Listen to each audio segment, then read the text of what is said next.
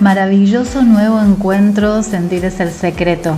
En esta reunión, en este encuentro de almas, en donde empezamos a descubrir para todos aquellos que nos van escuchando por primera vez y a los que ya estamos transitando en este camino maravilloso, la fabulosa, mágica y reconocida ley de Asunción. Y para eso, en este momento, elegí hablarles de su creador, de este profeta maravilloso, de este influente maestro y autor que fue Neville Lancelot Goddard, el creador de la ley de Asunción. Él, como metafísico, no se asoció con ningún ismo o enseñanza del nuevo pensamiento, como comúnmente se lo denominan en varios grupos o lugares donde se habla de Neville Goddard, pero fue enviado para ilustrar las enseñanzas de la verdad psicológica previstas en las enseñanzas bíblicas y restaurar así la conciencia del significado de los antiguos que intentaban decirle al mundo.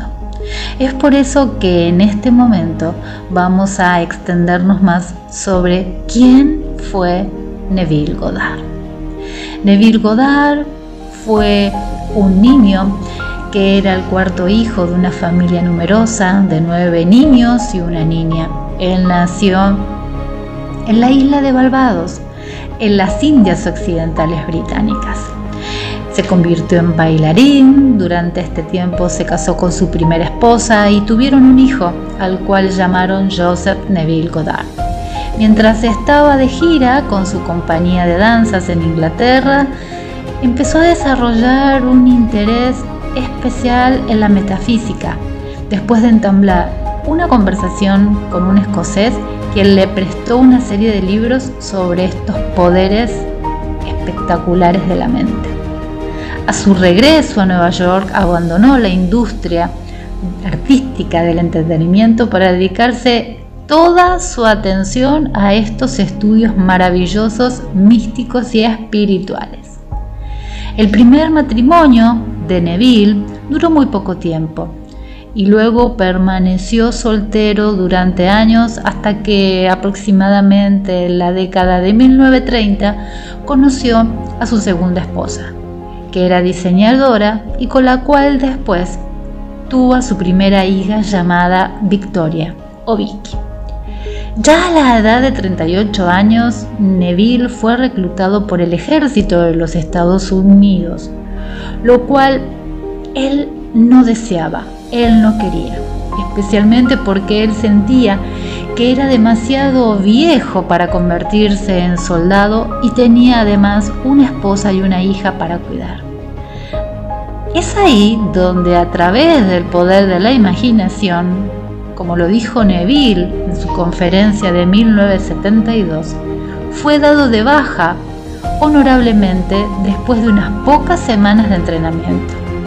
Eso fue una consecuencia de su breve entrenamiento militar que fue que recibió ahí la ciudadanía estadounidense completa, habiendo sido ciudadano británico hasta ese momento. Pero vamos por más. Claro que sí. El interés de Neville en las interpretaciones esotéricas de la Biblia se empezó a profundizar después de conocer a Abdullah.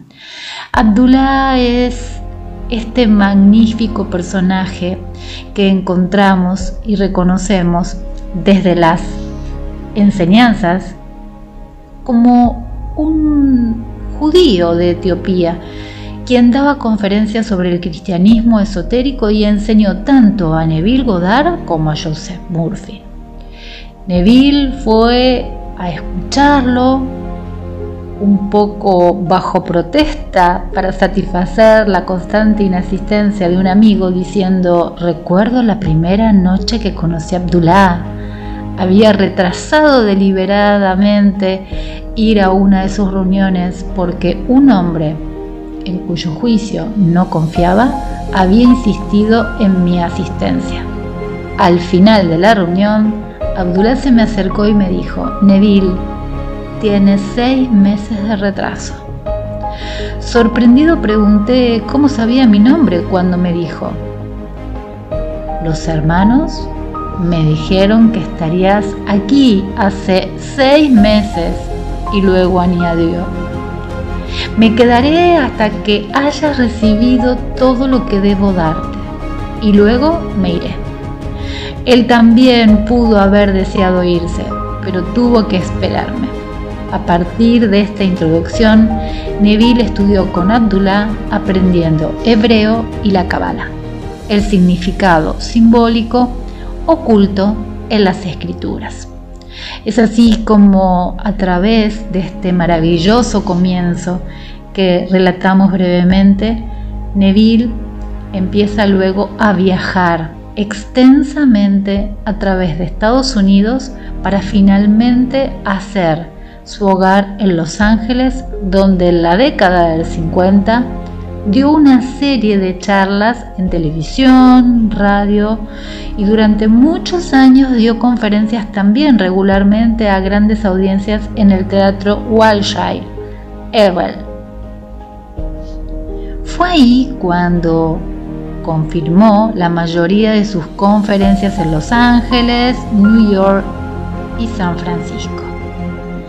En las primeras conferencias y libros, Neville se ocupó únicamente de lo que él llamó la ley, la técnica de crear la propia realidad física a través de la imaginación.